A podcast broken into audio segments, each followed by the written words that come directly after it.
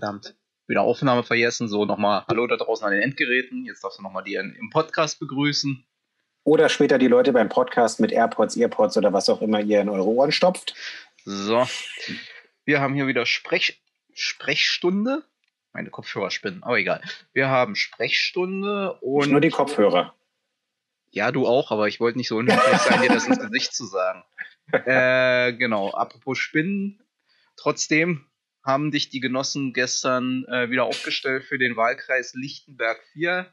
Herzlichen Glückwunsch dazu mit der Rede, die ihr, falls ihr hier schon vorher dran saßt, im Livestream äh, habt das gesehen, dich beworben hast. Die könnt ihr euch bei YouTube alle nochmal angucken. Da hat er nochmal rekapituliert, was er so die letzten vier Jahre getrieben hat und warum er nochmal fünf Jahre dranhängen will. Five more years. Abgesehen mal von, von, von seinen masochistischen Anwandlungen. Äh, genau. So, haben wir den Teil auch. Also mit 83,5% haben ihm die Genossen wieder gewählt. Das heißt, ihr dürft euch auf einen intensiven Wahlkampf mit uns freuen. Wir werden im Wahlkreis die Briefkästen und wie jetzt das letzte Jahr auch schon das Internet äh, zuspammen mit unseren wichtigen oder weniger wichtigen Informationen und Nachrichten. Unsere Informationen und Nachrichten sind immer wichtig. Genau. Äh, und heute, wie gesagt, sind wir dann wieder mit der Sprechstunde da. Und nachdem wir jetzt das Thema Parteipolitik abgehandelt haben, kommen wir zum eigentlichen. Wir, soll, wir, hm? können, wir können vielleicht noch erwähnen, dass wir das in einer hybriden Weise gemacht haben. Ja. Äh, deswegen war die Tonqualität und die Bildqualität jetzt auch nicht so super optimal, weil äh, in der Bezirksgeschäftsstelle, glaube ich, immer noch irgendwie, weiß ich nicht, eine 16er Leitung anliegt. Ich glaube, es wird demnächst mal aufgestockt, aber ist ja auch erst ein Jahr Pandemie. Also ihr seht, wir setzen unsere Prioritäten nicht bei uns, sondern natürlich zuallererst bei euch. So. Und ähm, ja, es war also hybrid und es war, glaube ich, auch die erste Aufstellungsversammlung äh, von Parteien, die zum Abgeordnetenhaus in Berlin antreten, in dieser Art und Weise. Warum? Äh, das habt ihr ja bei Waldorf und Stettler vielleicht mitbekommen. Ähm, unter anderem auf meinen Druck hin. Also wenn man von oben so ein Laufbild im Plenarsaal gemacht hätte auf der letzten Sitzung, dann hätte man da irgendwie im Zeitraffer ganz interessante Bewegungen von mir gesehen. Hier zur Regierungsbank, da zur Regierungsbank. Warum? Das, das ist aber eine geile äh, Idee. Lass uns das schlag dich mal dem Präsidenten vor, wir machen so eine Top-Kamera und dann machen wir sozusagen theoretische Aufstellung und Realaufstellung. Okay, was war gerade der fehlerhafte Halbsatz, den du oh, ja, ich, hast? Ah, ja, na gut, es gibt äh, ja demnächst mal einen neuen.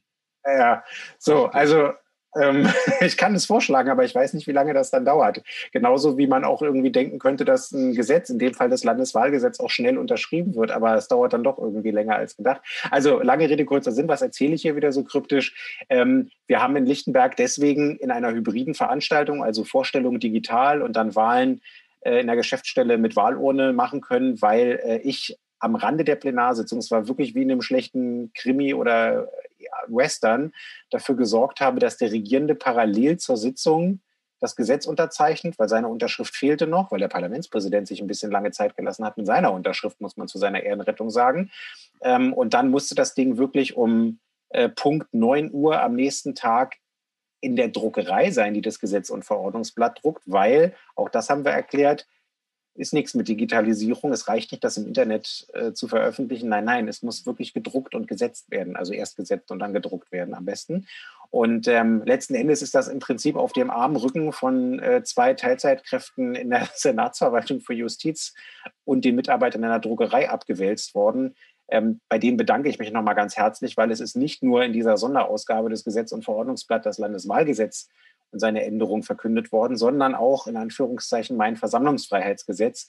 Ähm, insofern haben wir jetzt hier eine wunderbare Überleitung. Also einmal äh, zu den Wahlgeschehnissen bei uns in Lichtenberg, die deswegen durch das Parlament äh, und sein Gesetz erst gemacht werden konnten. Und zweitens auch, weil ähm, jetzt seit Sonntag ähm, natürlich mit den Anmeldefristen äh, auch für Deutsche Wohnen und Co. enteignen, äh, zum Beispiel, aber auch für alle anderen Versammlungsgründe es möglich ist, äh, in Shopping Malls, auf Straßen oder vor Parkplätzen von äh, Supermärkten sich zu versammeln. Also so viel äh, nochmal dazu.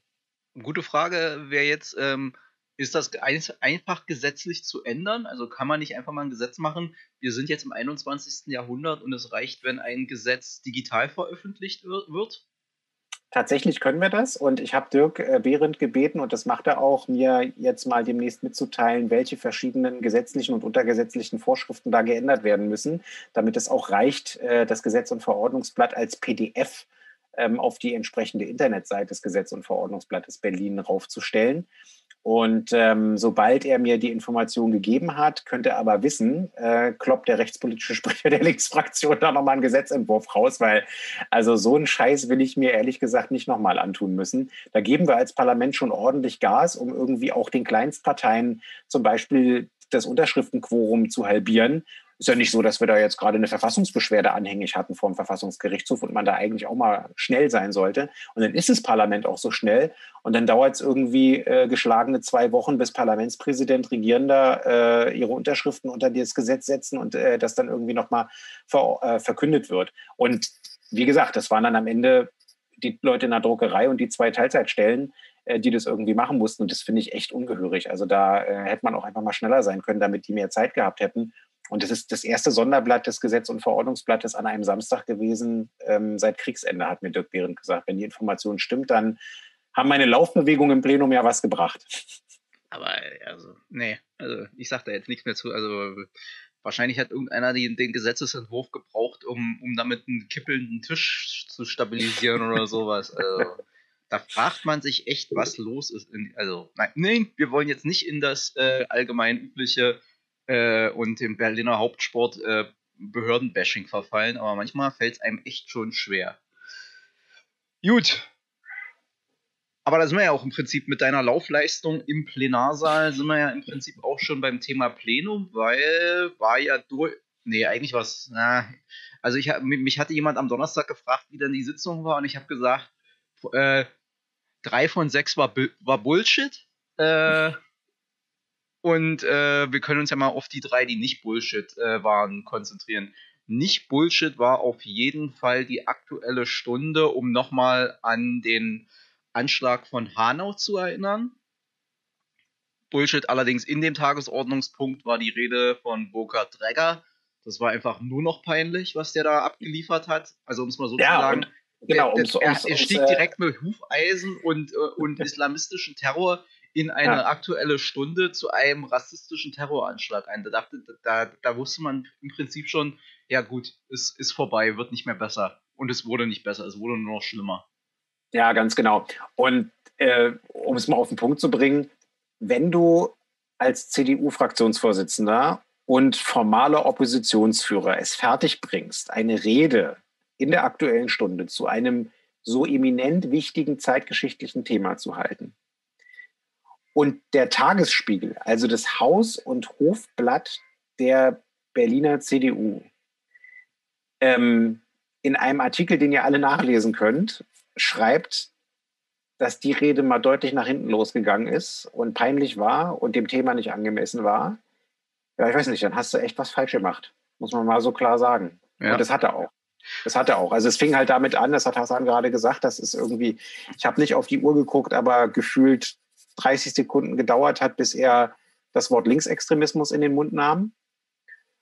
Und ähm, ja, es entbehrt einfach jeder Grundlage. Also äh, da braucht man die offiziellen Zahlen des Bundeskriminalamts gar nicht zu bemühen, um zu wissen, dass wir in Deutschland ein veritables Problem mit Rechtsextremismus haben, mit militanten Rechtsextremismus, mit gewaltbereiten Rechtsextremismus, mit äh, einem Rechtsextremismus, von dem wir wissen, dass die Szene über Waffen verfügt und über Munition verfügt ähm, von denen wir wissen, dass sie hier permanent durchs Land ziehen und morden. Ähm, von der wir wissen, dass sie in den Sicherheitsorganen mit drin sitzt, zum Teil. Dass sie in den Sicherheitsorganen mit drin sitzen, dass sie in der Bundeswehr mit drin sitzen, ähm, dass sie auch gefüttert werden mit Informationen aus den Sicherheitsorganen von den Leuten, die sie da haben. Und äh, dann, wie gesagt, sich irgendwie da zum einen mit dem Hufeisen im Ton zu vergreifen und das überhaupt anzuführen und dann, und das fand ich persönlich als Mitglied des Untersuchungsausschusses Breitscheidplatz auch extremst problematisch. Also auch eigentlich äh, nicht nur, es ist einfach nicht haltbar gewesen. Es ist pietätlos gewesen, dass er dann irgendwie auch diese Geschichte gleichgesetzt hat mit dem ähm, schrecklichen Terroranschlag am Breitscheidplatz. Weil ähm, das kannst du jetzt an der Stelle auch nicht wirklich miteinander vergleichen. Was in, Hamburg, äh, in, in Hanau stattgefunden hat, war ein Amoklauf, aber es ist ein gezielt rassistischer Amoklauf gewesen. So. Und das hat jetzt äh, keinen ähm, vermeintlich islamisch äh, radikal, is, äh, radikalen terroristischen Hintergrund gehabt. So. Also, ja, egal. Äh, ansonsten, aber um jetzt mal zum Positiven zu kommen, ähm, war die aktuelle Stunde tatsächlich würdig und auch sehr nachdenklich. Und auch der FDP-Fraktionsvorsitzende hat an der Stelle, was man von ihm ja auch nicht immer behaupten kann und auch von seiner Berliner FDP nicht immer behaupten kann, tatsächlich eine im guten Sinne des Wortes traditionelle liberale Rede gehalten. Das hat mich überrascht, positiv überrascht. Und ähm, auch die Reden, die alle anderen gehalten haben, waren klasse. Und ähm, insbesondere die von Anne Helm lege ich euch natürlich ans Herz. Die könnt ihr euch natürlich auch nochmal gerne auf dem RBB oder ähm, auf Annes Website irgendwie reinziehen. Ja, also über natürlich gab es noch eine andere Rede, die äh, unterirdisch und zum Vergessen war, aber da brauchen wir jetzt nicht weiter darauf eingehen, das versteht sich ja, ja von selbst. Die Nazis kriegen hier keine Sendezeit und ihr könnt euch denken, was sie da erzählt haben. Ja, das gleiche, was sie immer erzählen. Gut. Was gab's noch? Jetzt wäre wär wieder eins unserer Lieblingsthemen, gab es auch Thema U-Bahn-Ausbau, aber ja. das haben wir hier schon so oft und wiederholt äh, ähm, thematisiert, dass wir es jetzt eigentlich nicht nochmal machen müssen. Vor allen Dingen, Gut. da wir noch immer nicht äh, unsere eigene Partei davon überzeugt haben, dass, äh, naja, dass man. Also im Lichten. Im ja, Lichtenberger Bezirkswahlprogramm wird es drinstehen, und äh, aber ja, was die Landespartei anbelangt, sind wir da noch nicht so ganz mehrheitsfähig, aber wir arbeiten dran. Genau. Na, wobei ich finde, ein bisschen Landgewinn hat man schon äh, wahrnehmen können. Es wird zumindest von den einschlägigen Verkehrspolitikern und auch allgemein in der Fraktion jetzt nicht mehr so ganz hart gesagt, gar kein U-Bahn-Ausbau, sondern das, was wir ja auch immer gesagt haben, U-Bahn ist halt ein langfristiges Thema und es darf nicht sozusagen zu Lasten der, der kurzfristigen Themen gehen.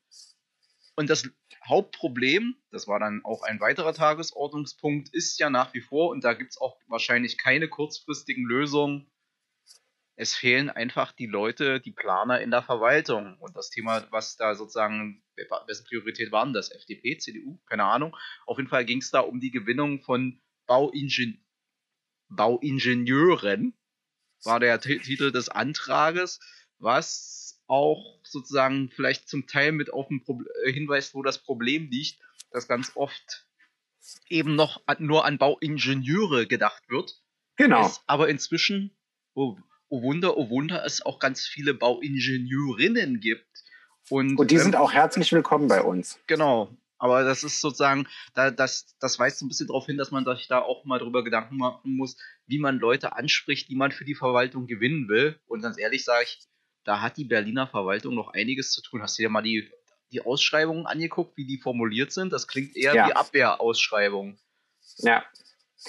Ja, und das ist ein Thema, weil äh, es scheidet ein Großteil, äh, mehr als die Hälfte des Landesdienstes in den nächsten, ich glaube, fünf Jahren oder zehn Jahren äh, aus.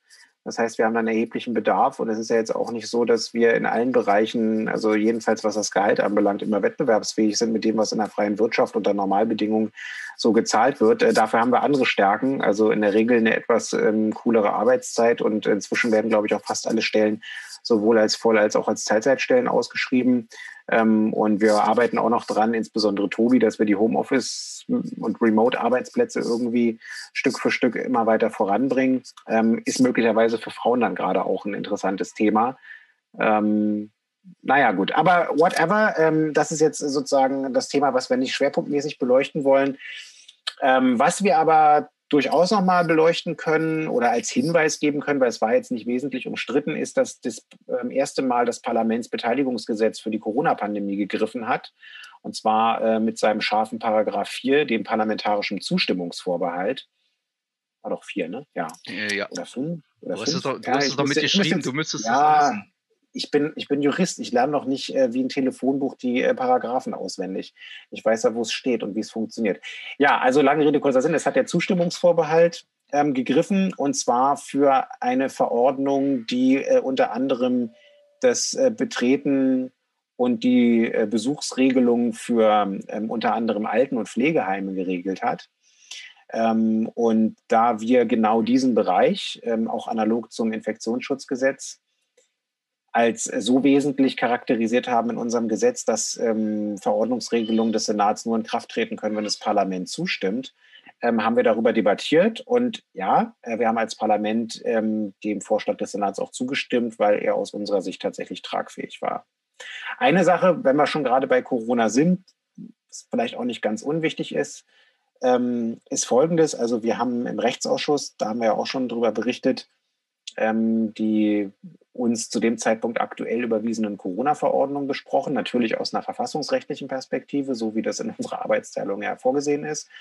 Und wir haben uns am Rande dieser Ausschusssitzung als Koalition darauf verständigt, dass wir in der übernächsten Sitzung des Rechtsausschusses tatsächlich einen Besprechungspunkt mit einer Anhörung machen wollen, wo wir uns im Kern der Fragestellung widmen wollen. Erstens, gibt es inzwischen einen validen wissenschaftlichen, also medizinisch-wissenschaftlichen Befund darüber, dass geimpfte Personen, also insbesondere die, die mit dem mRNA-Impfstoff geimpft sind, ähm, tatsächlich auch zumindest eine gewisse Zeit über medizinisch nicht mehr andere Leute anstecken können oder zumindest das Risiko auf irgendwie 10 Prozent oder so reduziert ist. Ähm, das wird der erste Schritt sein. Wir hoffen, dass wir dazu ähm, Professor Dr. Drosten ähm, in den Ausschuss bekommen, der auch den Senat ansonsten immer sehr intensiv äh, berät. Und ähm, als zweites wollen wir dann mit ähm, einem renommierten Verfassungsrechtler, ähm, hoffentlich unter anderem äh, Professor Dr. Möllers von der Humboldt-Universität, der war auch schon im Bundestagsrechtsausschuss, bei, als es um die Novellierung des Infektionsschutzgesetzes ging für die verfassungsrechtlichen Fragen und wollen dann mit ihm die rechtliche Dimension besprechen. Für mich persönlich ist die rechtliche Dimension eigentlich klar, weil äh, wenn die Rechtfertigung für die Grundrechtseingriffe wegfällt, und das ist sozusagen die Infektionsgefahr, dann fällt, ähm, also dann fällt für diese Leute jedenfalls auch die Grundrechtsbeeinträchtigung logischerweise weg. In Israel können wir das gerade aktuell ja beobachten. Da gibt es ja ähm, digitale Impfpässe. Ähm, und die Leute, die geimpft sind, ähm, können die dann vorweisen und haben dann halt eben die Möglichkeit, ähm, in Restaurants zu gehen oder sich in Cafés zu setzen oder in Geschäfte zu gehen oder was auch immer. Israel hat nun insgesamt schon eine wesentlich höhere Durchimpfungsrate erzielt als wir. Insofern haben die da auch insgesamt nochmal einen ganz anderen Debattenstand, sag ich mal. Ähm, aber warum machen wir das Ganze? Wir machen das deswegen, um halt, wie gesagt, diese eine Frage zu klären, weil ähm, wir müssen auf diese Frage vorbereitet sein, wie wir damit umgehen. Und ähm, ich bin gespannt, weil äh, wir werden da jetzt möglicherweise äh, in eine Situation reinkommen, die wir diskutieren müssen und wo wir nicht einfach auf Sicht fahren können und wo wir irgendwie nicht einfach das über uns kommen lassen können, wie, weiß ich nicht, der Sonnenschein über äh, Majestics äh, schönes Dorf. Und ähm, Lustiges Bild. Eine Sache, eine Sache, die da auch noch interessant ist an der Stelle, ist, dass mir, äh, ich habe jetzt auch mal einen Mediziner gefragt, mit dem ich jetzt gerade zu tun hatte, nämlich mit dem Kinderarzt meiner Tochter. Da waren wir letzte Woche und ich habe den mal gefragt, wie die Lage in Bezug auf Kinder ist. Und da hat er gesagt, also Kinder ähm, müssen sie nicht impfen. Also da müssen sie vielleicht dran denken. Und das ist dann auch eine Einzelfallentscheidung, äh, wenn die Kinder im Alter zwischen 12 und 16 sind, weil alle Studien irgendwie bisher äh, sagen, dass Kinder unter 12 ähm, sozusagen ein deutlich geringeres ähm, Infektionsrisiko haben. Ähm, das fand ich schon mal ganz interessant, also weil der hat sich da auch sehr intensiv belesen. Ähm, und ansonsten hat er äh, noch mitgeteilt, angesprochen auf die Frage, wie das denn jetzt aktuell mit den wissenschaftlich-medizinischen Befunden ist. Genau zu dieser Frage, ähm, die wir im Rechtsausschuss auch diskutieren wollen, meinte er so, ja, ähm, da werden Sie mit aller großer Wahrscheinlichkeit nach, äh, vor allen Dingen, wenn Sie Drosten da haben, auch äh, schon den Hinweis bekommen, ähm, dass man da schon mit einiger Validität jetzt schon von ausgehen kann, ähm, weil es inzwischen schon mehrere Studien gibt, die da ähm, sehr deutlich in die Richtung weisen. Also ich bin gespannt. Es wird eine interessante Debatte. Ihr seht, wir ähm, machen uns das alles nicht leicht, sondern ähm, gehen sehr gründlich mit der ganzen Materie um. Ja, es ist halt auch vor allen Dingen immer ein Problem jetzt, weil ich weiß jetzt schon genau, wir werden jetzt demnächst wieder die Leute haben, die uns jetzt Vorwürfe machen, weil wir über sozusagen ein Ausgleich zwischen den Grundrechten überhaupt nur nachdenken, weil im Moment ist das Problem zumindest da, wo wir so Diskussionen führen und mitkriegen in den sozialen Medien immer, dass es zum einen die gibt, die im Prinzip sofort alles aufmachen wollen So nach dem Motto, jetzt ist aber auch mal gut. Ich weiß nicht, den, der also was ja auch sozusagen durch bestimmte Abstimmungen in irgendwelchen äh, Presseorganen immer gefördert wurde, wo ich mir auch denke, aha, jetzt stimmen wir hier über, über die Wirks, äh, über die, über die Gefahr von Viren ab. Läuft. Und auf der anderen Seite, die sagen, alles zurammeln, scheiß auf Grundrechte, hier ist jetzt sozusagen Gesundheitsdiktatur angesagt, die Bude zu, bis der Virus besiegt ist und äh, ja, und dazwischen wird man zumindest gefühlt bei Twitter und etc. immer so ein bisschen ja. zerrieben, wenn man versucht zu sagen, ja, der Virus ist gefährlich, da können wir jetzt auch nicht drüber abstimmen, der wird nicht dadurch weniger gefährlich, dass es uns nervt. Und nein, deswegen können wir nicht sozusagen sagen, scheiß auf alle anderen Grundrechte und alle anderen Überlegungen, sondern man muss halt sozusagen versuchen, da einen vernünftigen Weg zu finden, der alle Interessen und auch sozusagen Side-Effects angemessen berücksichtigt. Ja, und das Entscheidende an der Stelle ist, das will ich an der Stelle auch nochmal betonen, es geht, wenn wir in diese gesellschaftliche Diskussion oder Konsequenz reinkommen, nicht explizit nicht darum, dass Menschen, die geimpft sind, Privilegien erhalten.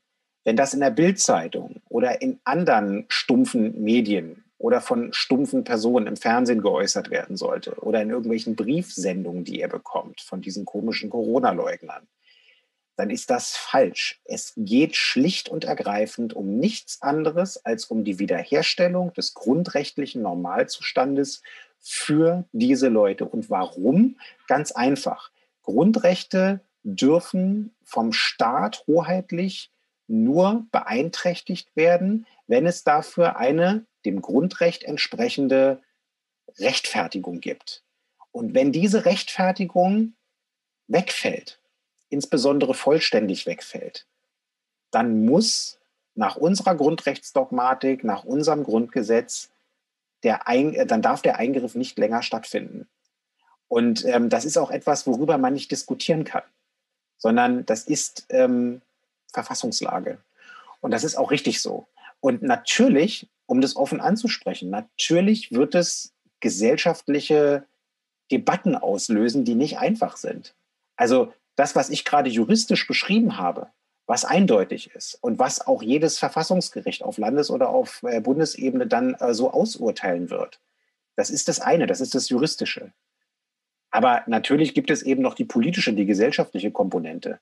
Und natürlich wird es ein Problem sein in der Zeit, wo wir mit der Impfgeschwindigkeit noch nicht so schnell sind, dass bestimmte Leute in Anführungszeichen das als ein Privileg von den Geimpften wahrnehmen werden, wenn die dann in Anführungszeichen äh, in Cafés, in, in, in Restaurants äh, oder sonst wohin gehen können.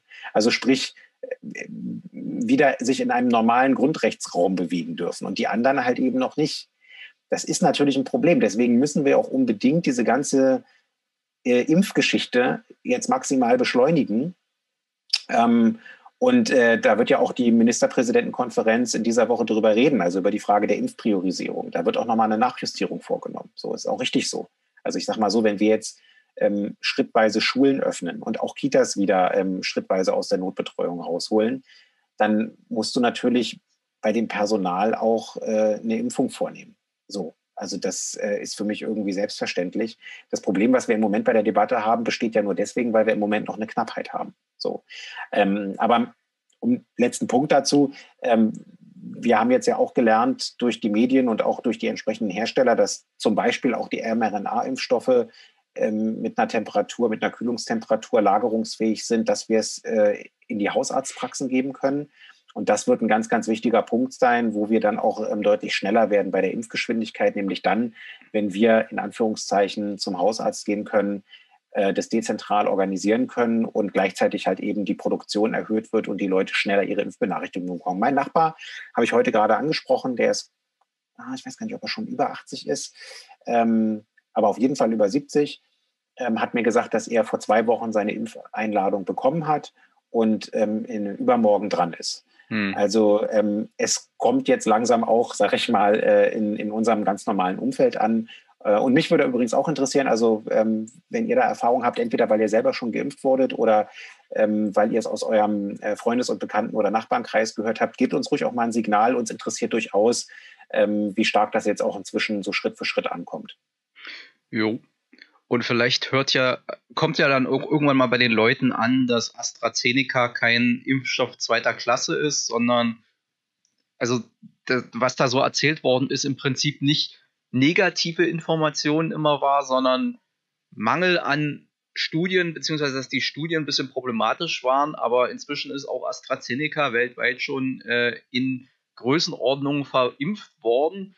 Und erstens gibt es keine Hinweise darauf, dass das zumindest kurzfrist, kurz- und mittelfristig schädlicher ist als, äh, als die anderen Impfstoffe. Und zumindest soweit ich das jetzt mitgekriegt habe, gibt es sogar Hinweise darauf, dass es sogar besser schwere Krankheitsverläufe verhindert als andere Impfstoffe, nämlich, ich glaub, es war irgendeine Studie aus Schottland oder so, glaube ich, zu 94 Prozent. Insofern, äh, ja, und was das Thema angeht, ich habe heute einen geilen, äh, irgendwo Facebook oder so, hatten sie äh, sehr schön, äh, hatte einer getweetet, oder haben, haben sie über einen Tweet von jemandem berichtet, der gesagt hat, äh, in Deutschland äh, sind die Leute kritisch, weil AstraZeneca nur 70% Wirkungsgrad angeblich hat, aber homöopathische Mittel werden von der Krankenkasse übernommen. Und das sagt halt genau. aus, die Leute haben einfach keine Ahnung, haben aber Angst, beziehungsweise es ist immer ganz viel Psychologie, also Kirchenpsychologie und, und Aberglaube dabei.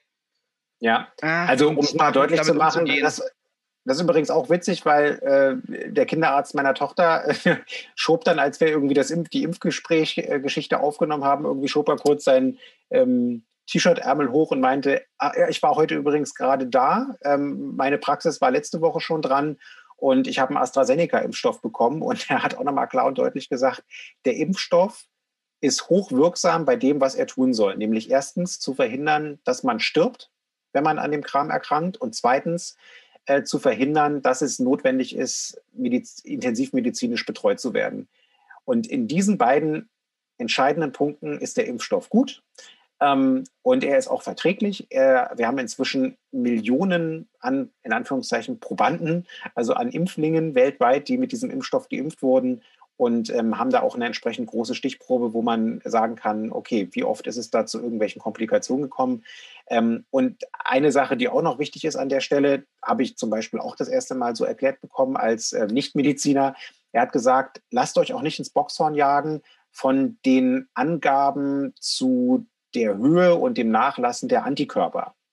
Ähm, das habt ihr ja mitbekommen. Ähm, die erste Diskussion ging ja los, als der, naja, Patient Zero ist auch falsch, aber der zumindest erste offiziell nachgewiesene äh, Covid-19-Patient in, äh, von der Webasto-Firma, glaube ich, der da ja irgendwie eine Dienstreise, also Chinesen hatten, die per Dienstreise hier waren und sich da dann angesteckt hat. Ähm, bei dem sind ja nach, indem er die Krankheit äh, durchlaufen hatte, ich glaube, sechs Monate danach keine Antikörper mehr nachweisbar gewesen. Der wurde jetzt nicht geimpft, aber bei Leuten, die geimpft wurden, äh, wurde auch gesagt, dass die Antikörper dann äh, irgendwann nach einer gewissen Zeit auch nicht mehr so stark vorhanden sind, äh, wie jetzt irgendwie unmittelbar bei der ersten Messung.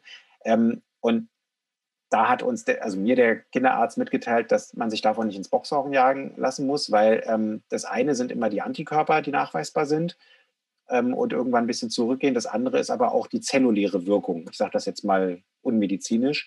Die zelluläre Wirkung von der Immunisierung oder von, die man da durch die Impfung irgendwie erfährt. Die ist wesentlich schwierig, schwieriger, äh, hatte er gesagt, äh, sozusagen valide nachzuweisen. Ähm, aber ähm, diese medizinische Wirkung ist auf jeden Fall vorhanden. Und insofern, ähm, wenn ihr einen AstraZeneca-Impfstoff in Anführungszeichen angeboten bekommt. Ich meine, ihr kriegt ja einen Termin zugewiesen und dann müsst ihr halt den Impfstoff nehmen, der halt da ist, bei dem derzeitigen Impfzentrum, wo ihr dann eingeladen seid. Aber äh, macht euch da keinen Kopf. Also der AstraZeneca-Impfstoff tut genau das, was er tun soll und er macht es gut. Und ähm, das medizinische Personal wird auch damit geimpft. So, so what? Und wenn man dann mal kurz krank ist, also irgendwelche. Ja, das gehört dazu. Das, das, gehört ist dazu, die Immunreaktion. Das, genau, das ist die Immunreaktion. Ja. Das wäre problematischer, wenn es gar keine Wirkung hätte, weil dann, dann könnte es ja auch Koch, Kochsalzlösung sein, um es mal so zu sagen. Genau. Wobei Kochsalzlösung ist durchsichtig und, und, äh, und die Impfstoffe sind irgendwie so gelblich, hat mal letztens irgendwie einer erklärt, als sie die Blindtestphase erläutert haben. Ja, okay, also so viel äh, zum aktuellen Corona-Update. Wie gesagt, wir haben die Situation, dass die Ministerpräsidentenkonferenz ja wieder tagen wird, ähm, im Anschluss dann die Landesregierung tagen werden und bei uns im Abgeordnetenhaus dann auch wieder eine Sondersitzung fällig sein wird. Und äh, wir halten euch einfach auf dem Laufenden, genauso wie die Medien das auch tun. Einen interessanten Punkt will ich aber an der Stelle doch nochmal vorausschicken. Ähm, es gibt ja sicherlich auch viele Leute von euch, die äh, unfreiwillig in ihrem Briefkasten jetzt schon mehrfach während der Pandemie diese verschiedenen Handzettel hatten mit verschiedenen Verantwortlichen laut Impressum. Oft ist es ein äh, Dr. Bodo Schiffmann aus Sinsheim ähm, und äh, manchmal auch andere Leute. Äh, wie dem auch sei, da werden ja immer verschiedene Argumente und Scheinargumente und Fakten und Scheinfakten angeführt zu verschiedensten Aspekten äh, dieser Corona-Pandemie oder zur Wirksamkeit der PCR-Tests oder zur Sinnhaftigkeit der Masken ähm, und ihrer Gesundheitsschädlichkeit, was die Sauerstoffversorgung anbelangt und viele andere Dinge. Ähm, mein lieber äh, Kollege und Freund Tobi Schulze, der wissenschaftspolitische Sprecher und ich, wir sind gerade dabei, wirklich jedes einzelne dieser Argumente und dieser Fakten, die dort angeführt werden, mal in eine schriftliche Anfrage zu packen, ähm, die dann auch einzureichen und die dann auch vernünftig und substantiiert beantwortet zu bekommen von der Gesundheits- und von der Wissenschaftsverwaltung. Ähm, einfach damit man es auch mal schwarz auf weiß hat, was eigentlich an diesen Behauptungen dran ist. Denn ganz oft, wie bei vielen Verschwörungstheoretikern, ist es so, dass sie sich immer einen Punkt greifen wo auch ein kleines bisschen Wahrheit dran ist, wenn man es auch auf den ersten Blick nachgoogelt, aber oft die ganzen anderen Sachen, die dazu gehören, äh, weglassen. Und ähm, das wird dann, glaube ich, auch nochmal schön und breit äh, und ausführlich irgendwie dieser schriftlichen Anfrage dann beantwortet. Wir werden die dann natürlich auch rechtzeitig öffentlich machen. Und vielleicht hilft es euch ja auch bei den Diskussionen, die ihr möglicherweise im eigenen Freundes- oder Bekanntenkreis oder sogar, wie ich auch in der eigenen Familie habt, ähm, um äh, dann auch mal wirklich zu sagen, ja, äh, du führst das und das Argument an, aber hey, hast du eigentlich das und das bedacht? Nee, nee, das hilft nicht, weil die Informationen kommen von Leuten, die haben das studiert. Die kommt nicht von YouTube und aus dem Telegram-Kanal. Das heißt, die ist schon mal suspekt, wenn da Experten hinterstehen. So. Weil, warum auch immer. Naja. Ja. So viel zum Thema Seuche. Das wird uns ja auch weiter begleiten. Aber apropos äh, sich immer so einen Punkt rausgreifen, das bringt mich auf ein anderes Thema das heute auch gerade wieder virulent geworden ist. ähm, nämlich, ich habe am Wochenende hat einer war, war unter der Rubrik Lügen mit Statistiken mal wieder so eine auf äh, Immobilien-Scout fußende äh, Studie zu den Auswirkungen des Berliner Mietendeckels. Kommunismus, Revolution oder auch nicht, oder Konterrevolution oder was auch immer. Also ganz schlimm, je nachdem, wie man fragt. Und äh, da fiel mir ein, dass heute ich lesen konnte, dass offensichtlich die Bundes-SPD den Mietendeckel für eine ziemlich coole Sache hält und bundesweit dafür streiten will. Also mal abgesehen von den verfassungsrechtlichen Problemen, die sie damit haben dürften, nachdem sie da entsprechend das Bundesrecht, äh, das, die Bundesverfassung erst geändert haben vor, vor ein paar Jahren. Aber das sei der SPD anheimgestellt. Die Frage, die sich dann aber heute in der Diskussion im Internet auftat, war, was sagt denn Frau Giffey dazu? ja, ich habe ja mir einen kleinen Spaß in der letzten Woche draus gemacht auf Twitter und ich glaube, wir setzen die Serie auch fort.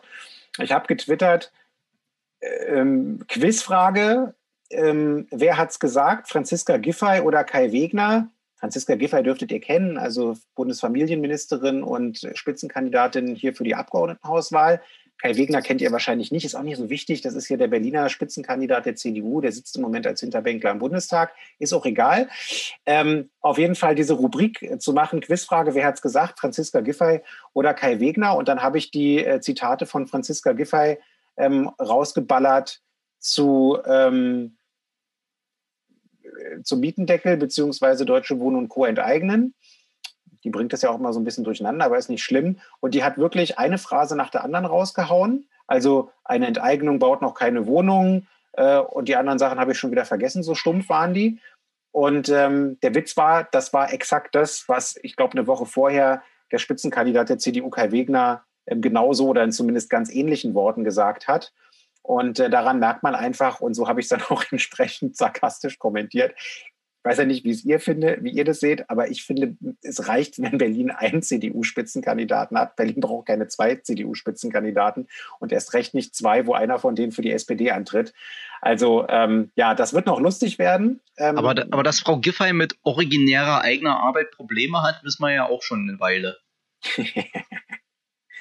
Ja, du meinst, dass sie gerne bei anderen Leuten abschreibt? Uh. Ja, aber ob, ob, ich mir da jetzt unbedingt an ihrer Stelle direkt die Opposition für aussuchen würde, weiß ich nicht, ob das so erfolgsversprechend ist, aber das muss Frau Giffey selber wissen. Ja, der Kurs ist auch wirklich, äh, also wie gesagt, wir haben jetzt auch gerade die aktuelle Umfrage bekommen und ganz ehrlich, Leute, Rot-Rot-Grün steht bei 56 äh, Prozent bei der Infratest-DIMAP-Umfrage, glaube ich. Die SPD hat jetzt ein paar Prozentpunkte zugekommen, übrigens nur in Westberlin. Im Osten stehen die desaströs da und ähm, Rot-Rot-Grün hat mehr Prozentpunkte als bei der letzten Wahl nach dieser Umfrage. Das heißt, äh, so viel falsch gemacht haben, können wir ehrlich gesagt nicht. Äh, trotz dieser Pandemie, die wir alle nicht voraussehen konnten und wo wir auch alle ähm, gucken mussten, dass wir so wenig wie möglich Fehler machen. Und natürlich ganz fehlerfrei ist man nie, das gehört zur Ehrlichkeit dazu.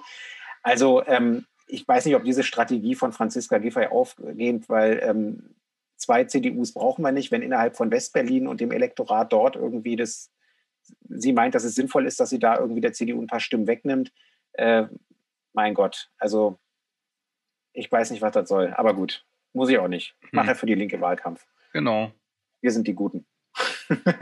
Sowohl im Aussehen als auch inhaltlich politisch. Danke. Ja. Was wollen wir noch? Jetzt, jetzt habe ich gerade einen Hänger.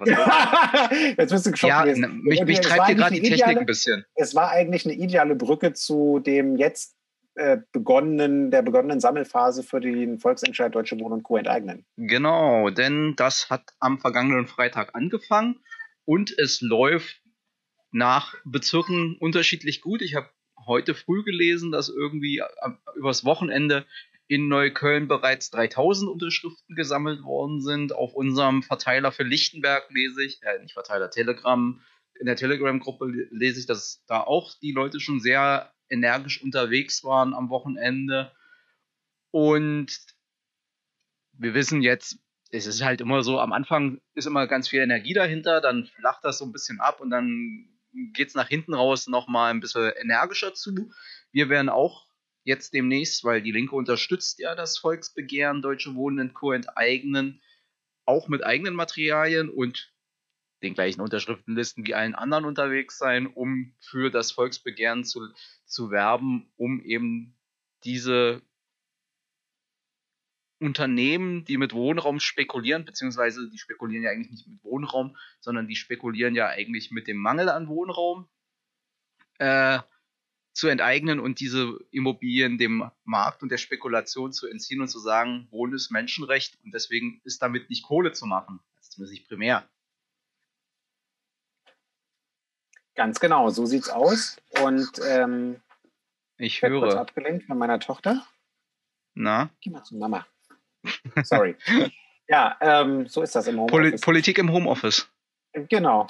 Ähm, also, äh, was ist ganz entscheidend? Entscheidend ist erstmal, dass ihr unterschreibt. Ähm, weil es geht tatsächlich bei dieser Frage, die wir und Co. enteignen, eigentlich müsste man sagen Vergesellschaften, das erste Mal darum, dass in dem Fall in einem Bundesland von Artikel 15 Grundgesetz, also der Vergesellschaftung, Gebrauch, macht, Gebrauch gemacht werden soll, um private Wohnungsbestände von börsennotierten äh, Unternehmen vergesellschaftet werden, also wieder zurück ins Kollektiveigentum gebracht werden, in dem Fall ins Landeseigentum.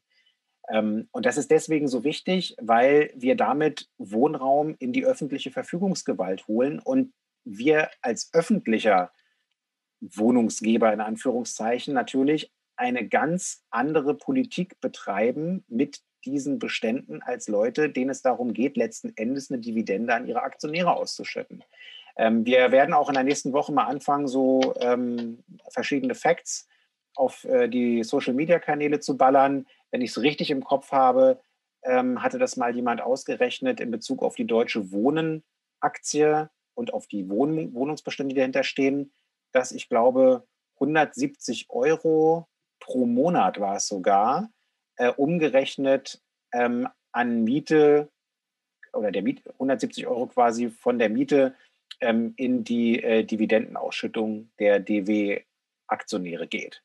Und da seht ihr den Connex. Also es geht den Leuten darum, Rendite zu machen und Dividenden auszuschütten. Und es geht denen, wenn überhaupt, nur in zweiter Linie darum, ihre Immobilien vernünftig zu bewirtschaften, äh, beziehungsweise schon gar nicht darum, die Mietpreise äh, bezahlbar zu halten. Und äh, sie bauen ja auch so gut wie gar nicht. Ähm, also das ist ja ein Witz. Das, was die sozusagen in Berlin gebaut haben, entspricht ja lange nicht dem, was die Genossenschaften oder auch die städtischen Wohnungsbaugesellschaften gebaut haben. So. Und ähm, deswegen ist das an sich schon mal eine gute Sache, weil ähm, wenn die Wohnungen in der öffentlichen Hand sind, ähm, in der Wohnraumversorgung Berlin beispielsweise, ist eine Anstalt des öffentlichen Rechts, äh, wir diskutieren gerade, wo wir die dann hinpacken würden, ähm, dann ist es halt eben so, dass ihr da äh, nicht ausgequetscht werdet wie ein Wasserschwamm, ähm, weil das Ziel der öffentlichen Hand nicht ist, Rendite zu machen, sondern den Bestand vernünftig zu bewirtschaften. Und ja, vielleicht auch mit einem, äh, mit einem kleinen Gewinn ähm, zu gucken, dass man äh, auch neuen Wohnraum schafft. Ähm, aber wie gesagt, immer unter der ersten Prämisse, dass der Wohnraum bezahlbar ist. So, genau. und, und deswegen bitte, bitte ladet euch auf der Website, ähm, äh, die wir und Co. enteignen, ähm, bitte die Unterschriftenliste runter, ähm, unterschreibt die. Ihr habt immer fünf Unterschriften pro Liste, wenn ich es richtig sehe. Ähm, und sprecht eure Nachbarn darauf an, ähm, holt eure Freunde irgendwie dazu, die zu dass sie unterschreiben, ähm, macht es in eurer Familie und dann gebt die Unterschriftenlisten ab. Das könnt ihr entweder auf den Sammelstellen oder Solidaritätsstellen machen, die auch auf der Website von DW und Co. enteignen aufgelistet sind. Ähm, ihr könnt sie natürlich auch gerne bei uns in den Bezirksgeschäftsstellen, in der Landesgeschäftsstelle abgeben und wenn wir unser Büro wieder aufmachen können, natürlich auch in unserem Büro. Und um es mal ganz, also wichtig ist, deutlich schreiben, weil am Ende guckt da die Verwaltung drauf. Um, wenn die sagen, das kann ich nicht identifizieren, ich weiß nicht, ob da sein Berliner, der hier wahlberechtigt ist, dann werden die Stimmen in den Orkus. Und was auch wichtig ist, was gerade in Pärchen immer gerne gemacht wird, der eine unterschreibt oder die andere, füllt alles schön ordentlich aus und die nächste schreibt dann ihren Namen oder der nächste schreibt dann seinen Namen und dann wird so dieses äh, gilt wie oben. Nein, gilt bei Unterschriften sammeln nicht, dann ist nämlich die untere Stimme auch verloren. Also immer schön ordentlich, gut leserlich, alle genau. Felder ordentlich ausfüllen. Genau. Ja, und wir werden uns auch am Sammeln beteiligen. Also ähm, das Wetter wird ja jetzt Gott sei Dank auch immer besser. Wir werden jetzt auch äh, gucken ähm, als äh, Abgeordnetenbüro, äh, wann wir uns wo hinstellen. Das werden wir dann auch bekannt geben auf jeden Fall. Und Stichwort neues Versammlungsfreiheitsgesetz, dessen Spiritus Rector ich ja bin. Ähm, wir werden jetzt auch, und zwar in Bälde schon, äh, in Lichtenberg mal die ersten Varianten starten, wo wir auf äh, Supermarktparkplätze oder auch ins Lindencenter, Ringcenter und so weiter gehen werden. Und äh, da werden wir euch dann auch berichten. Da werde ich auch dann live mit dabei sein, weil mich auch interessiert, wie das dann vor Ort praktisch mit dem neuen Recht in seiner Anwendung funktioniert. Und ähm, insofern könnt ihr gespannt sein. Also ihr werdet uns dann hoffentlich demnächst auch öfter äh, wieder auf der Straße sehen. Ähm, natürlich äh, auch mit Masken und so weiter. Wir haben übrigens als Linke so viel Stifte, kleiner Funfact, so viel Stifte besorgt, dass wir äh, jeder Person, die unterschreibt, äh, diesen Stift quasi auch überlassen können und nicht irgendwie in ein extra Gefäß machen müssen, desinfizieren müssen und dann äh, wieder in ein anderes Gefäß für den nächsten irgendwie reinlegen. Ähm, ist mir zumindest von Annika so gesagt worden, wir haben in Lichtenberg wirklich so viel ja, ja, äh, ähm, wir, haben so viel, besorgt. wir haben so viele Stifte, wie ja. wir Stimmen beibringen wollen als Link. Wir Stimmen das sind 30.000. Ja, 30 ja. Okay, ja, wir haben keine 170.000 Stifte allein in Lichtenberg. Das ist richtig. Nee, auch 30.000 haben wir nicht in Lichtenberg, weil wir wollen ja Berlin bei 30.000 als Linke. Das heißt, ja. unser Anteil davon in Lichtenberg haben wir Stifte. Und wenn, wenn mehr Leute unterschreiben wollen bei uns als Linken, kriegen wir das bestimmt auch noch organisiert mit zusätzlichen Stiften. Ah, jetzt wollte ich die Leute an, anfüttern hier, dass sie ein gutes Goodie mitbekommen, weil du weißt, wie oft, wurden wir bei den letzten, wie oft wurden wir bei den letzten Infoständen angesprochen, wo die Leute gerne unser Material genommen haben, aber immer noch einen Kugelschreiber haben wollten und wir gesagt haben, ja, ist noch kein Wahlkampf, deswegen haben wir jetzt noch nicht so viele äh, Kugelschreiber besorgt. Aber jetzt haben wir Kugelschreiber. Genau, im, bis, bis jetzt haben wir immer nur mit äh, politischen Inhalten arbeiten können. Jetzt haben wir das, was die Leute wirklich interessiert. Kugelschreiber und andere Giveaways. Kugelschreiber, Bonbons, Kondome. ja. ja was halt so was, was so wichtig ist im, im politischen Alltag. Haben wir Kondome? Ja klar. Noch, noch, nicht. Aber bestimmt im Wahlkampf dann. Nein, wir haben, wir haben auch immer, wir haben immer Kondome in der Geschäftsstelle. okay. Ähm, aber Wahlkampf ist ja eigentlich, können wir ja, weil wir haben noch ein bisschen und äh, wir können ja zumindest kurz, weil es ja für uns auch nicht ganz unwichtig, über den Parteitag, also nicht den Bezirksparteitag oder die Bezirksvertreterversammlung, sondern über unseren Parteiparteitag, nämlich die Bundespartei Die Linke, hat ja jetzt zwei neue Vorsitzende. Mein Mikro macht mich wahnsinnig. Äh, wir haben nämlich jetzt zwei Vorsitzende neu, zwei weibliche Vorsitzende. Übrigens, wir sind nicht die Ersten, die zwei weibliche Vorsitzende haben. Die Grünen hatten auch. Nein, kein Geschäftsordnungsantrag, der keiner ist. Geh weg. Das war auch schlimm. Nein, jetzt erstmal das Positive. Wir haben zwei neue okay. Vorsitzende. Nämlich Susanne Hennig-Welso aus Thüringen und Janine Wissler aus Hessen. Moment, da fällt mir auf, Hessen und Thüringen sind ja von Hause aus schon miteinander verschwappt und verschwägert, weswegen die auch so ähnliche Wappen haben. Und ich bilde mir ein, nach der Wende litten die Thüringer auch darunter, dass sie sozusagen den Hessen zugeteilt worden sind, als äh, äh, von wo sozusagen die Kolonialbeamten kamen. Es sind auch beides Freistaaten und jetzt wird die Verschwörungstheorie noch krasser. Benjamin Hoff, ähm, der seine politische Karriere übrigens äh, auch in einem Teil meines Wahlkreises begonnen hat, als äh, Mitglied des Abgeordnetenhauses, dann Staatssekretär wurde und dann äh, in, in der Bundestagsfraktion arbeitete, um dann nach Thüringen zu gehen und dort, äh, sage ich mal, neben Bodo Ramelow der wichtigste mhm. Mann in der Regierung ist, nämlich der Chef der Staatskanzlei ähm, und auch Minister für verschiedene Aufgaben, Kultur unter anderem, aber ich glaube inzwischen auch Infrastruktur und Landwirtschaft. Ich ziehe ihn damit immer so ein bisschen auf. Ich kenne ihn schon ganz lange. Wir waren im selben Jugendverband und Benny war auch einer meiner ähm, äh, Väter, wenn man so will, in der Landesschülervertretung in Berlin. Das war nämlich auch mal. Also lange Rede, kurzer Sinn. Benny Hoff hat ähm, promoviert über das Thema Föderalismusreform und hat unter anderem vorgeschlagen in seiner Dissertation oder zumindest auch in einer anderen Monographie, die sich mit dem Thema Föderalismus beschäftigt, ähm, die Bundesländer Hessen und Thüringen zu fusionieren. Äh, und äh, jetzt wird es natürlich ganz besonders äh, verschwörungstheoretisch und perfide, dass ausgerechnet äh, Susanne Hennig-Welt, so die äh, Thüringer Landes- und Fraktionsvorsitzende, jetzt äh, gemeinsame Parteivorsitzende wird mit Janine Wissler, die die hessische Landtagsfraktionsvorsitzende der Linken ist. Also da braut sich ja was zusammen. Ja, aber damit ja. die, äh, damit die, äh, was, was ist das? Ein, ein silberner Löwe auf blauem Feld Oh, jetzt machst du hier Heraldik. Das, was, was ist das jetzt hier? Äh, Fun with Flags mit Hassan mit Wally oder ja. was? Hey, ich habe eine 1-0 ja? gekriegt in, meinem, in, in meiner oh. Heraldikübung. Das äh, oh. war nicht einfach. Du hattest, du hattest ernsthaft eine Heraldikprüfung in deinem Studium? Ja, ich habe, das war eine Übung, die man sich frei auswählen konnte und ich habe Heraldik gewählt. Du hast es auch noch freiwillig ausgesucht? Ja. Oh, Whatever. so ein Nerd, das ist unfassbar. Wirf mir doch mal was mit meiner Ausbildung vor. Du ja, deine Ausbildung, ich habe studiert.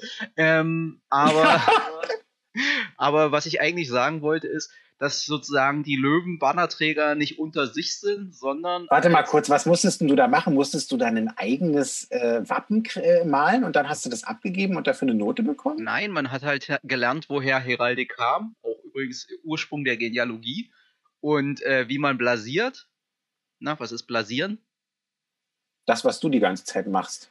Naja, schließt man nicht von dir auf andere. Nein, Blasieren ist, wie man sozusagen ein Wappen ordentlich liest, nämlich man liest ein Wappen von oben, wenn ich mich oben recht erinnere, von unten. oben links nach ah. unten rechts und man liest ein Wappen immer vom Schildträger aus. Weil ursprünglich waren die Wappen ja auf dem Schild. Und dann war das, und ja, sowas muss man dann lernen und dann gab es halt eine Prüfung und da habe ich eine 1-0 gekriegt. Also kann dir auch gerne ein Wappen äh, layouten, wenn du magst. Du kannst ja auch ein Wappen äh, eintragen lassen. Pass auf, bei mir wird es interessant, da gebe ich dir eine andere Aufgabe. Ja, du hast du ja schon eins, mal, stimmt. Du hast ja schon eins. Ja, genau, du kannst mal rausfinden, welches das Familienwappen der Schlüsselburgs ist. Ein, ein zerbrochener Weinkrug wahrscheinlich. ich kenne ja die Familiengeschichte. Genau.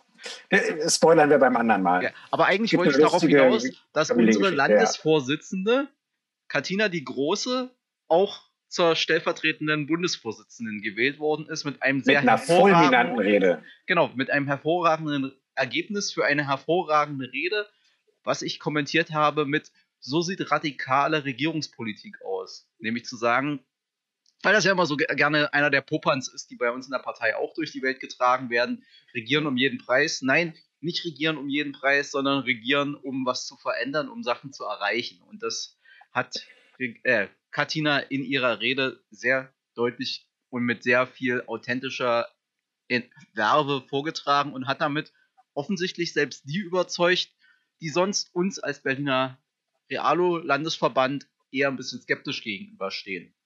Ja, und ja, also wie gesagt, das war, ich fand es war wirklich ein guter Parteitag. Es war unter den Bedingungen, die wir hatten, äh, einer, der sehr gut gelaufen ist. Er ist ja hybrid gelaufen und ich fand, es war unterm Strich wirklich echt eine gute Veranstaltung. Ähm, ich freue mich sehr über die Doppelspitze, die wir jetzt haben, über diese weibliche Doppelspitze, weil beide wirklich ganz hervorragende Kräfte sind. Ähm, diese ganzen Scheißhausparolen, die jetzt irgendwie wieder losgehen über Janine Wissler, finde ich unterirdisch äh, weil äh, man muss jetzt irgendwie nicht alles toll finden, was Marx 21 als eine Strömung in unserer Partei irgendwie tut. Ähm, die Tatsache, dass die vom Verfassungsschutz beobachtet werden, ist ja eher ein Qualitätsmerkmal, ähm, als äh, dass es irgendwie ein Kritikpunkt wäre, weil ihr wisst alle, Bodo Ramelow ist auch mal vom, Bundestag, äh, vom Verfassungsschutz beobachtet worden, als er Bundestagsabgeordneter und Landtagsabgeordneter war. Ähm, Bodo hat dagegen geklagt und das Karlsruhe, also das Bundesverfassungsgericht hat eine Schelle gegeben. Ähm, die äh, hat aber Kreise gezogen. Seitdem dürfen ähm, Mandatsträger vom Verfassungsschutz nicht mehr beobachtet werden, was auch völlig richtig ist. Und ähm, ja, also Janine macht wirklich einen guten Job. Die macht als äh, Landtagsfraktionsvorsitzende in Hessen äh, einen super Job, ähm, hat wirklich ein ganz starkes Profil mit ihrer Fraktion und auch sie selber ähm, macht gerade auch irgendwie eine hervorragende, ja auch radikale reformerische Politik eigentlich in Bezug auf die hessische Landespolitik, treibt die Grünen sehr gut vor sich her, die ja extrem widersprüchlich da agieren, sowohl finanzpolitisch ähm, als auch was die Rodung und Zerstörung des Dannenberger Waldes jetzt weiter anbelangt, also Stichwort Ökologie, wie weit ist es eigentlich her damit bei den Grünen? Hm? Kann man sich ja mal umhören in der Szene. Und, ähm, und äh, Susa ähm, ist sowieso hervorragend. Also die kommt aus einem Landesverband, äh, wo wir äh, 32 bis 35 Prozent in den Umfragen haben, wo wir einen Ministerpräsidenten haben, wo wir einen Ministerpräsident haben, der es geschafft hat, äh, nach dem Sündenfall von Erfurt ähm, einen mit äh, Faschistenstimmen gewählten 5% Ministerpräsident der FDP äh, auch wieder rauszuholen aus dem Amt. Ähm, da war ich mir zeitweise nicht ganz so sicher, ob das gelingt. Das muss man auch mal deutlich machen. Und äh, der eben auch unter diesen schwierigen Bedingungen, die wir jetzt haben, einen ganz hervorragenden Job macht, weil er halt eben ganz konkret bei den Menschen ist und bei dem Lösen ihrer Probleme. Und ich glaube, das ist einfach, ähm, ja, super. Also äh, ein Journalist hat, glaube ich, so ein bisschen, das sollte, glaube ich, so ein bisschen vergiftet sein. Ich weiß es gar nicht, aber ich fand es relativ passend gesagt.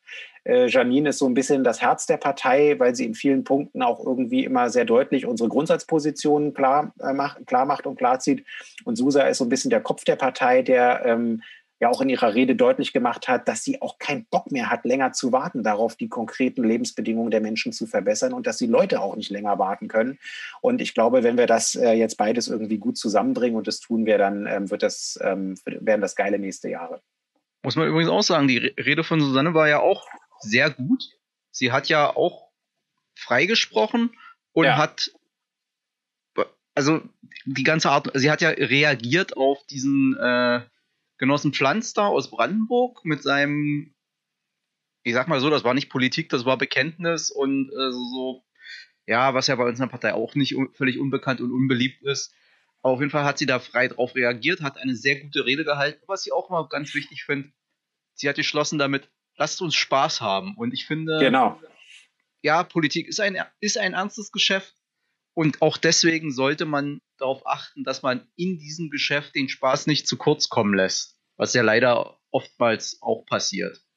Und wenn du keine Freude ausstrahlst bei dem, was du tust, äh, dann wirst du auch keine Leute begeistern für das, wofür du sie begeistern möchtest. Das ist auch ja, ganz wenn, klar. Wenn, wenn du den Leuten wenn schon ich mit, mit runtergezogenen Mundwinkeln rumlaufe, irgendwie, dann werden die Leute auch keinen Bock haben, sich mit mir zu unterhalten. Ja, ich sage immer, wir sollen die Fäuste ballen, aber nicht das Gesicht zur Faust. ja, das stimmt. Ja. Naja, aber wie gesagt, es war ein sehr parteilastiges Wochenende. Ich war ja nicht, ich, ich war ja eigentlich nirgendwo Kandidat, äh, nirgendwo Delegierter und nichts, aber habe es mir halt trotzdem alles angeguckt.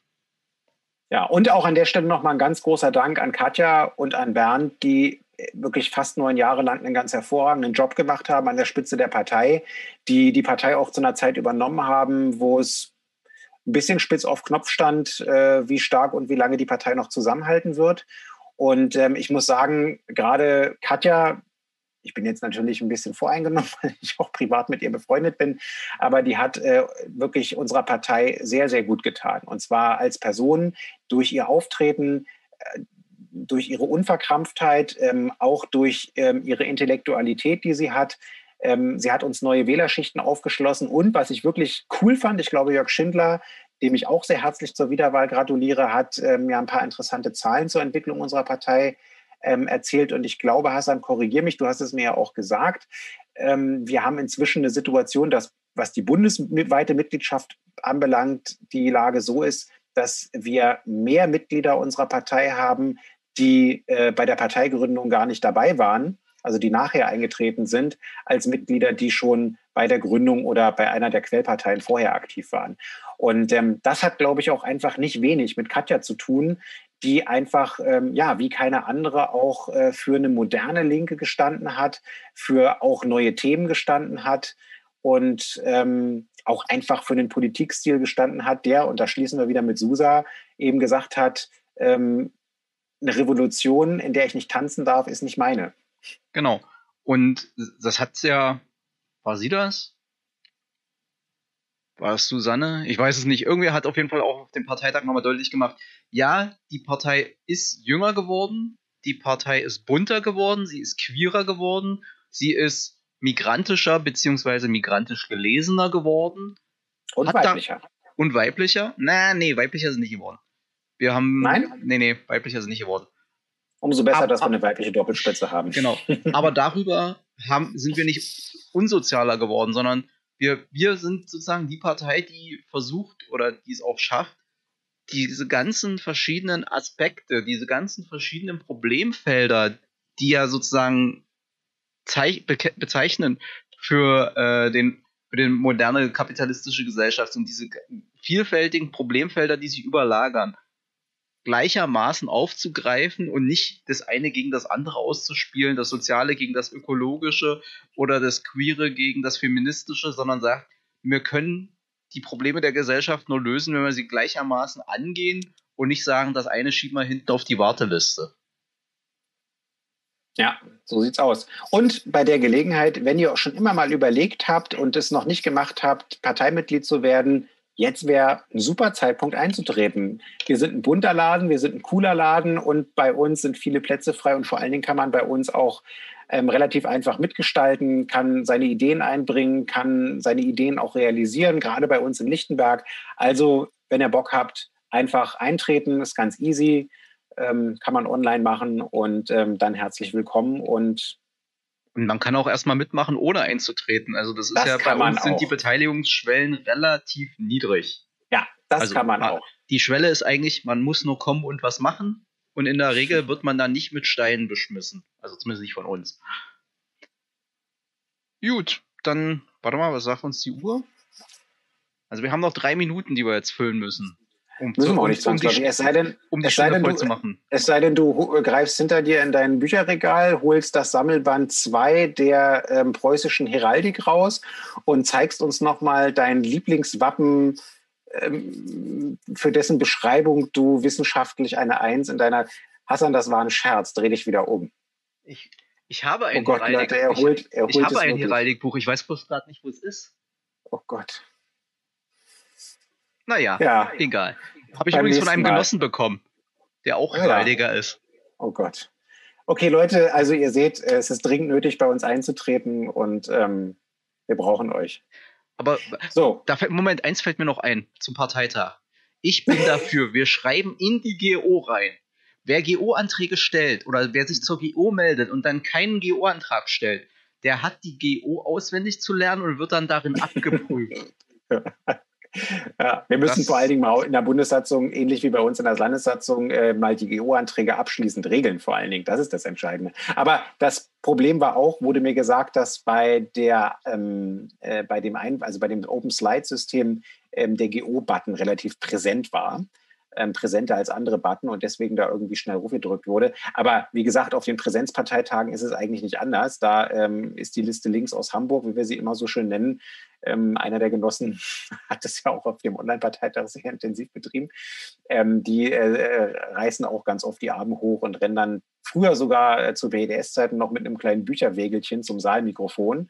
Und dann wurde bei der Stellung des GO-Antrags auch nochmal als Begründung irgendwie Karl Liebknecht, Rosa Luxemburg, äh, Kropotkin, Bakunin oder wer auch immer bemüht. Das war immer sehr. Ja, eigentlich, das, das kam ja, ermüdend. also sie hatten ja auch mal so eine Phase, wo es dann eher Kleist und Hegel waren, die sie zitiert Stimmt. haben. Stimmt, das war die Phase, wo ich meine ersten Bundesparteitage hatte. Und davor waren es aber die Klassiker. Mhm. Ja. ja. Also die Klassiker der, äh, der Arbeitertheorie. Mhm. Gut, damit haben wir jetzt unsere Parteitagstraumata äh, äh auch ein bisschen aufgearbeitet und können dann eigentlich in den Feierabend gehen. Genau, also, so machen wir es auch. Wir wünschen euch auch einen guten Feierabend, wenn ihr live zugeguckt habt und wenn ihr beim Podcast oder später äh, auf den verschiedenen Kanälen dabei gewesen seid, äh, dann das wünschen wir euch viel Spaß bei dem, was ihr danach tut oder währenddessen getan habt. Und äh, wie immer die Bitte, bis jetzt haben wir noch keine kommerzielle Wer Werbung irgendwie geschaltet und den äh, großen Tech Giganten in den Rachen geworfen. Ähm, aber es ist ja, glaube ich, einer der wenigen landespolitischen Podcasts ähm, aus Berlin, und nee, nee, inzw inzwischen, Nein? Steffi macht inzwischen einen, ah, die Partei cool. macht einen inzwischen. Ja, also stimmt, die Partei in, macht auch einen. In den letzten ja. Monaten sind noch ein paar dazugekommen. Ja, ist ja, ist ja in Ordnung. Also von Schlüsselburg lernen heißt Siegen lernen. Ähm, aber insofern äh, empfehlt uns weiter und äh, teilt auch. Und ähm, wie gesagt, es gibt ja auch immer noch ein bisschen Neudissen dabei. Was wir beim nächsten Mal machen, Hassan, kleine Fußnote, das bringen wir beim nächsten Mal auf jeden Fall. Ähm, wir müssen über äh, Wonder Woman 84 äh, reden. Habe ich noch nicht ähm, gesehen. Äh, guck ihn dir bitte, ah, ich kann es dir eigentlich nicht empfehlen, aber doch guck ihn dir an und dann können wir darüber ein bisschen reden. Ähm, so viel will ich schon mal vorweg machen. Ich war selten von der Comic-Verfilmung so enttäuscht wie äh, von der. Und gerade deswegen, weil ich den ersten Teil so geil fand. Aber hm. ich habe ähm, ich hab leider mein, ich hab mein Sky gekündigt, deswegen kann ich das mir nicht angucken. Also zumindest jetzt noch nicht. Ja, ich, ich schau mal. Ja, genau, wir machen mal. Mach wir mal eine, einen Weg. Mach mal eine neue Serie. Äh, äh, Comics, Comic-Kritik mit, mit, Sepp, mit Sepp und Hassan. Und da wird es dann wahrscheinlich durch die Decke gehen und der Politiker und der Politiker-Podcast dümpelt irgendwie weiter vor sich rum. Ich weiß doch, wie es ist. Das ist halt dann Gut. als zweites Standbein. Genau. Alles klar.